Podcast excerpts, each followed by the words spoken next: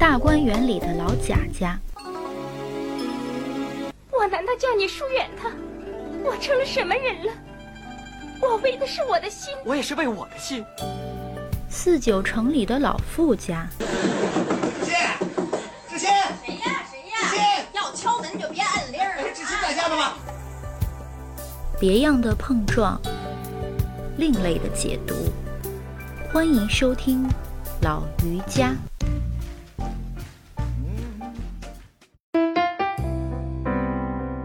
准备要说这个老于家哈，我们的这个姐妹脱口秀，我们是把这个一百二十集的《我爱我家》，然后嗯配合一些剧集，然后跟《红楼梦》做对比。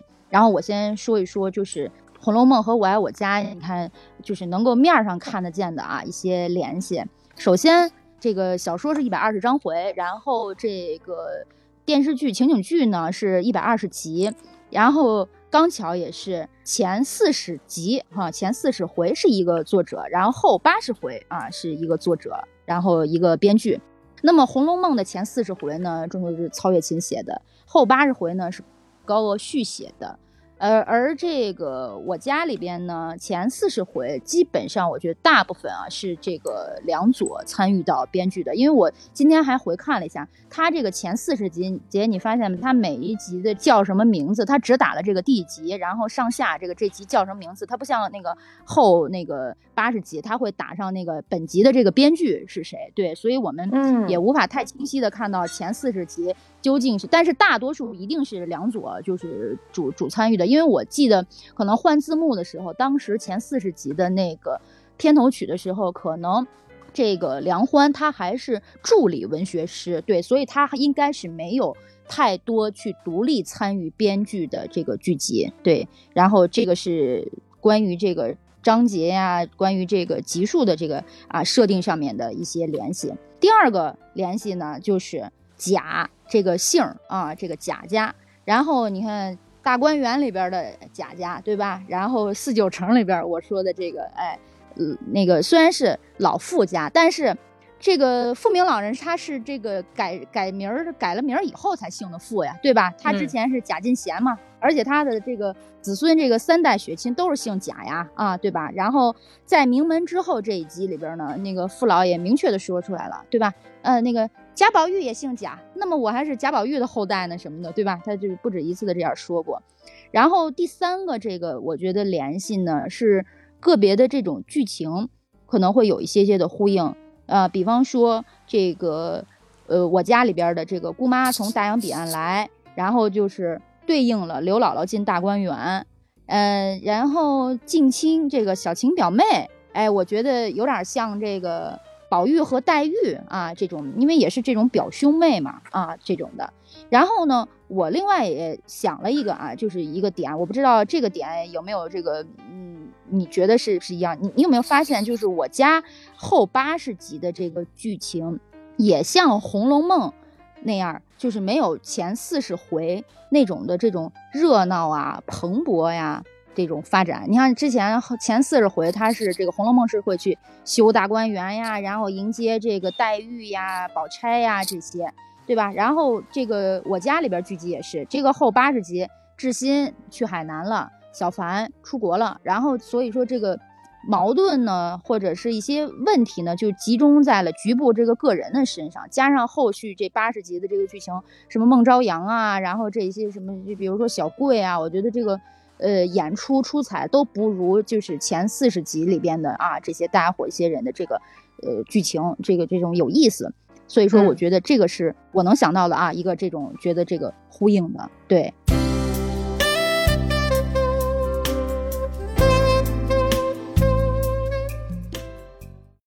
你你这个角度还是挺挺清奇的，还我还真是没有想过，还但是仔细想来还真是这样的，嗯。就是呃，《红楼梦》也是由盛转衰，但是它的两个的主题不一样，两个人的用意不一样。一个是作者本来就是我就要写这个由十二钗引出来的所有的这个贾家的一个败落的一四大家族一个败落的过程。那么，对。情景喜剧肯定是想我要突出人物矛盾，然后观众如果只看这一家子人，没有新鲜的血液进来的话，啊，老人出去才能允许新鲜血液进来，这样子的话，我的人物矛盾才能冲突才能多。那有可能会发嗯现不同人身上的搞笑的点，虽然他们的用嗯意不一样，但是你这么说起来的话，还真是这样的啊。对，而且就是之前我不是说我喜马那个朋友，就是就是那个呃呃十几万粉丝的那个，他们之前不是因为他土生土长的那个北京人啊，然后但是他是九零后，但是他们之前录过一期这个关于我家的这些，他就说。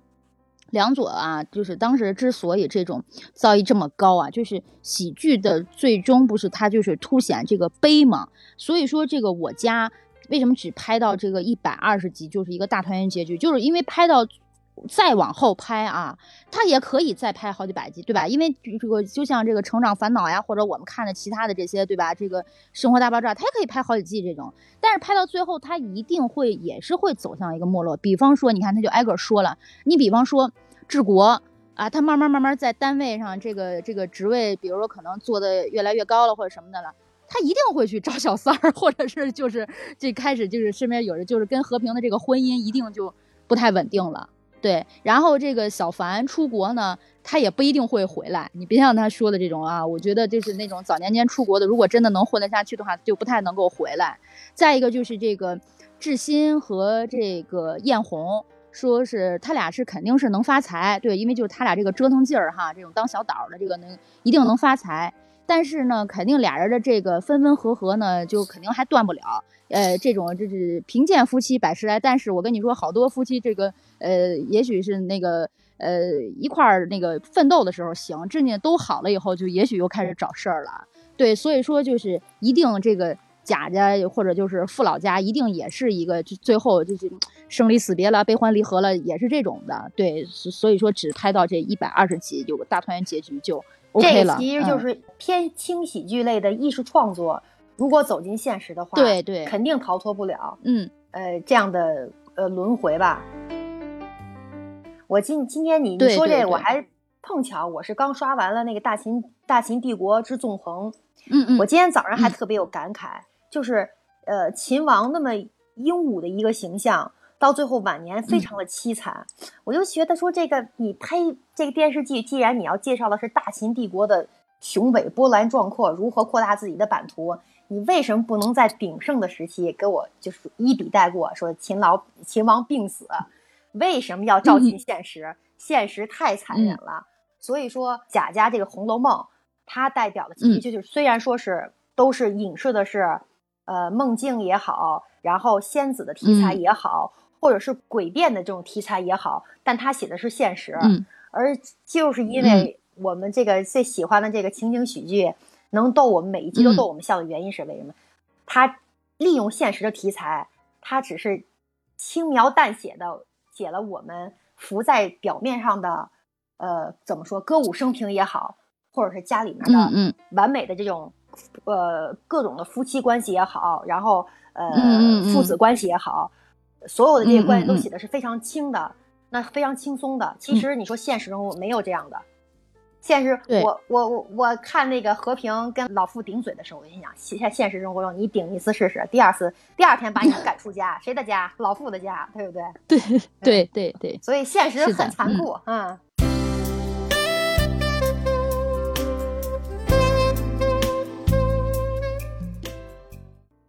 今天我们就是先来，不是结合这个一二集，然后结合这个五六集嘛？因为我觉得把这两两这个四就算四集啊，就是放在一块儿说，正好你看一二集是老傅刚退休在家没事儿干，哎，就开始就就就这个折腾家里这改革，然后五六集正好是这个和平他妈妈这个来这儿哈，然后我觉得呃就正好结合到就是我们现实生活中，对吧？因为我们现在这个就是跟老人同住的这个。呃，情况就很少了。然后，但是你看，我又在经历着。就前一阵儿，我姥姥刚来我们家就住了一段时间，然后我就也想结合自己的自身的这种感触也好呀，或者是我们现在就是其实反映下来。但因为我们现在本身就是一个老龄化社会，就是大家其实还是不可避免的去面对这个问题的，对吧？然后，所以我们就来来说一说啊。然后，你看前两集，这不是先是父老在这个。单位就彻底没事儿干。然后最后我就在想啊，你看他们那个时候到底是多少岁退 休啊？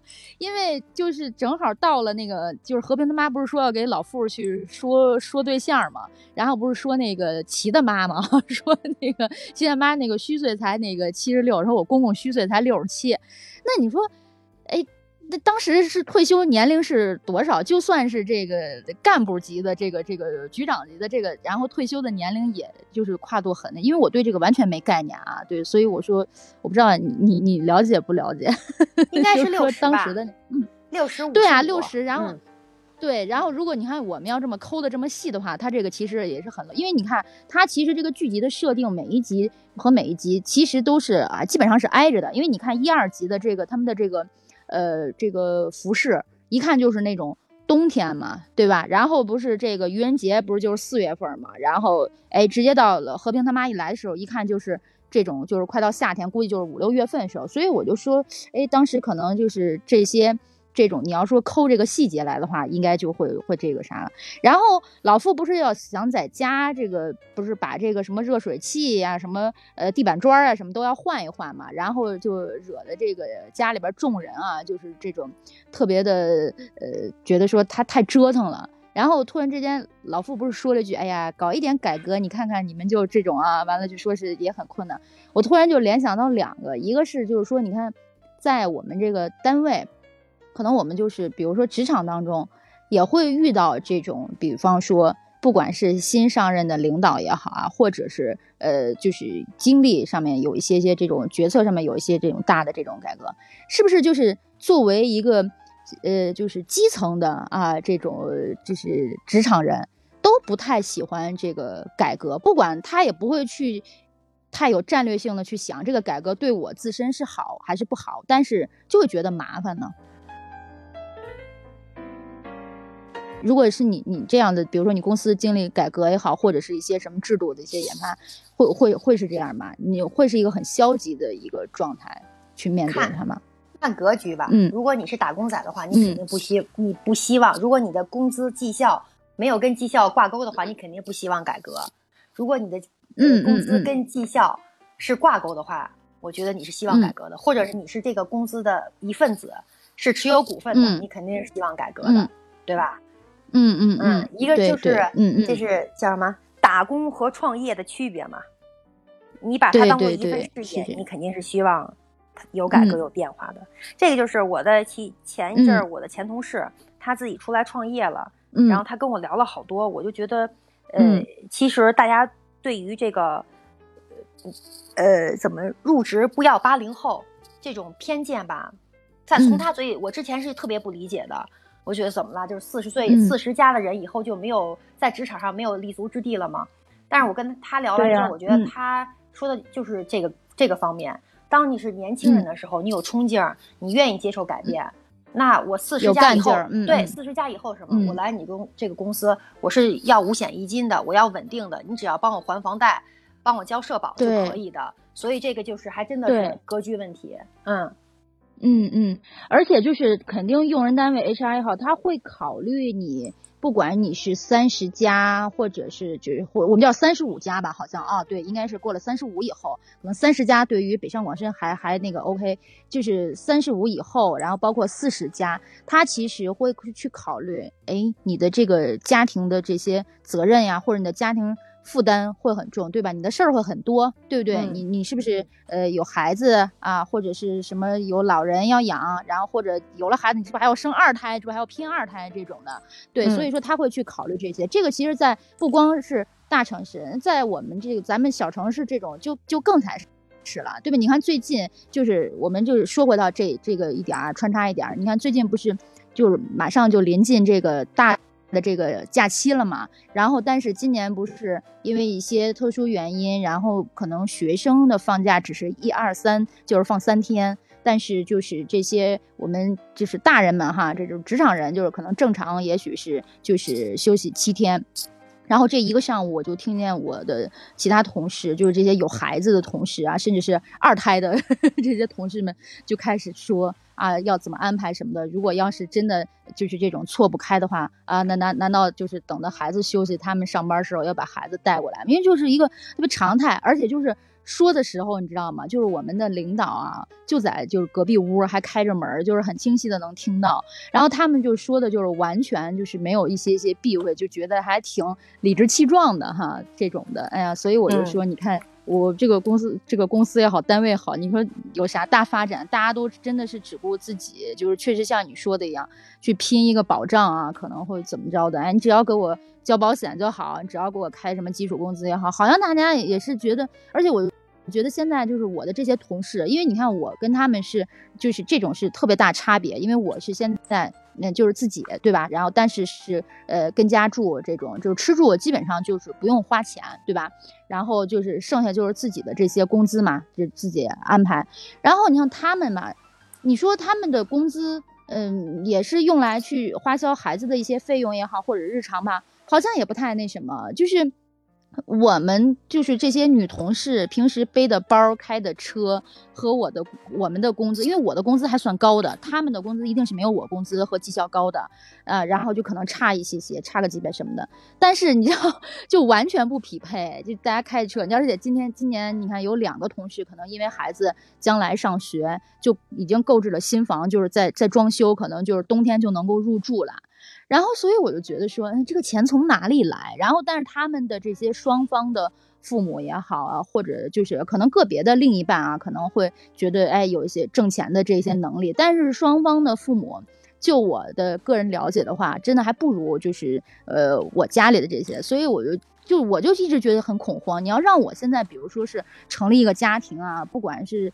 呃，要小孩啊，或者是就跟另一半什么，哎，我就是会诚惶诚恐。我说这个钱怎么够啊？这这如果要是这这什么都顾及到的话，什么还开车还还什么的，所以说，哎呀，我就觉得这个钱 从哪里来，就从来不会想说，哎，这个月发没发工资，应该发多少，然后我就不知道他们这个钱都会到哪里去了。然后我就觉得，嗯，人家这个。有没有想过什么养老的问题啊？不像我买了一堆这些 养老保险什么的，好像是不太会有这个这个这个压力的。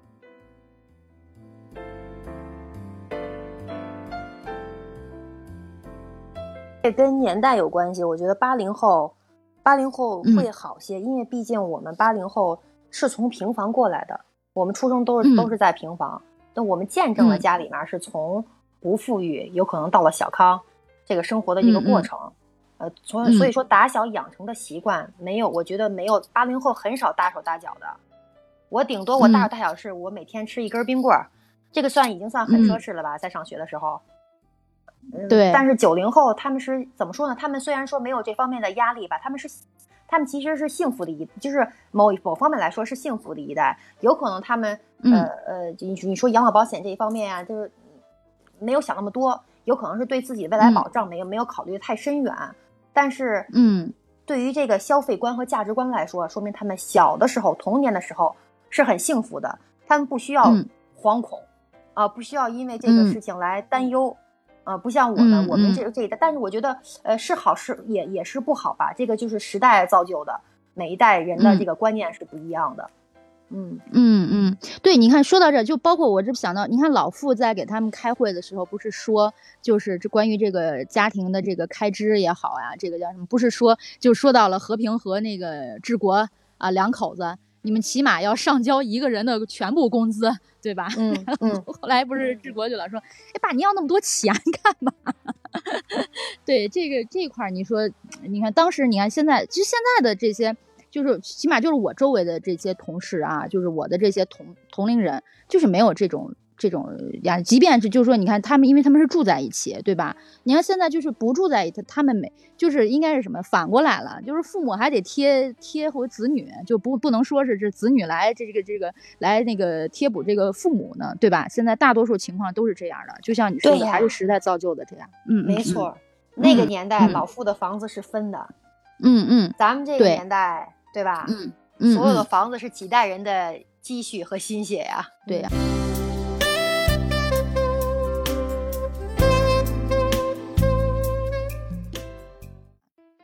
而而且就是你看老傅当时按说他就是一看就是还是有很多的积蓄的。啊！你要那个时候，你要说换个什么太阳能热水器，我觉得真是挺奢侈的哈。然后，这个，然后，呃，作为子女来说，你说为什么都这么反对？就是是是因为觉得怕麻烦、太折腾吗？还是就是觉得说也浪费钱，没什么太大的用处呢？你觉得他们这个是就是呃，为了戏剧冲突嘛，把治国要塑造成这种，虽然说是在机关里做干部的，但是治国的格局是非常小的，是非常抠索的。对吧？嗯嗯。然后知心是满不在乎，只要你不让我交钱，你干什么我都能享受。嗯嗯啊嗯嗯。毕竟两个儿子，两个儿子，那他就是都要不同的性格，然后急剧的戏剧冲突，那肯定都是两个极端的反面。嗯嗯嗯。然后至于老傅来说，我觉得，反正当时咱们看的时候，我就记得他们家的摆设就其实是挺好的。对。当时反正咱们是呃呃实时在看的时候，觉得他们家已经算是对对对对。摆设是非常好的，而且房子是非常大的。当时，而且小张他们家是上下铺，那会儿我多羡慕对！但现在想想，确实也没有什么。但是那会儿那个时候觉得说，哇，人家里都有上下铺，居居然还有保姆。是，而且就是居然和平是经常不怎么上班的人家里还有保姆。对对对对对，而且就是你看，你当时我们知道啊，小张的工资呢。一个月一百块钱，然后还有一天休息日，对吧？这当时自己说的哈。对，这这这，但是而且这个保姆的这个补贴，就是后续会讲到，是老付人家单位给补贴的这钱，就等于自己不用花钱。然后那个后来我妈就说呢，说我姥爷当时也是有这保姆费，但是我姥爷当时也是就是可能补这几百块钱，那你够干啥的呀？就是够个可能就是贴补个菜钱。你要真正请一保姆或者请一钟点工，那肯定是不够的呀。就根根据那啥，但是所以说当时你看人家这个享受的这个待遇，就特然后就说到对你说到的这个格局，我就当时就包括现在我看来，就是我都特别羡慕他们家这格局。哇，我觉得首先私密性也好，房子也。也够住，然后我就快羡慕死了。然后小凡还住住住学校哈，对，然后平时你看还还不回来。然后志新你看正好还有一屋，对，这不又说到了他们家就是很富裕。志新两三年不上班了，对吧？就是在家这吃了这大小伙子，然后你看还也没什么压力，对，所以说这个老傅的当时的这个他们家的这个生活水平绝对属于这个。小康之家当中的小康之家了，是吧？嗯，对，而且就是呃，北京人他是呃呃更更有过之而无不及，就是对于自己未来的养老，他们更是不会想，因为他们没有房贷和车贷的压力。有好多人，北京男孩都像志新一样。我之我前前公司就是施耐德的时候，有一个男孩，他就是北京的，他现在都没有，他就是呃，我们俩同时跳槽，他跳槽到那个。一个风能公司上了没两年，结果那公司倒闭了，给他们一笔遣散费，他就至今没有上班，然后到处到处玩，到处那个呃发朋友圈，今天在这儿，明天在那儿，他就是不能说是游手好闲，但是确实是没有经济压力，至今是其实体现了一代的北京的青年，嗯嗯。啊，他们活得比较自我吧，嗯，对，对对。而且就是当时你看他就会等到我们之后也会说到啊，就骗子那集，他也是慢慢去做这种小岛嘛，对吧？中间人什么闹盘条啊，然后要跟那个胡三儿一会儿又开公司呀，或者是是怎么着了，就是会做点这个活儿，可能也挣钱，估计顶多也就挣个烟钱，也许还挣不上钱，还得往里赔点钱。但是你看自己呃活的还特别。不赖呆不赖呆的哈，我们好像是北京人，就是骨子里边人家固有的这种优越感，就是其实就没有什么压力，好像是这种的啊，嗯，对，没错。然后你看，所以要写小刚是成小小张是成功的典范，为什么？嗯嗯，外来人就是有这个志向，我的目的就是要让日子变得好，要把日子过得好，嗯，对对对。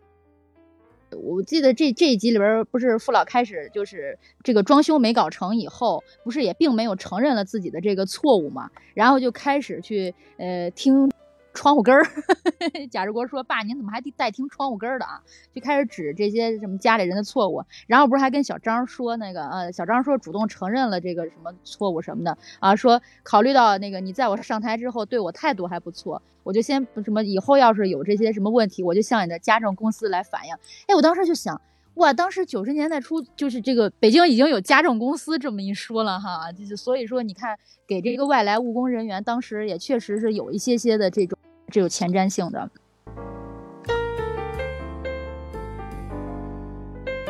好，我们接着就是说到这个啊，不是开始说指这个错误吗？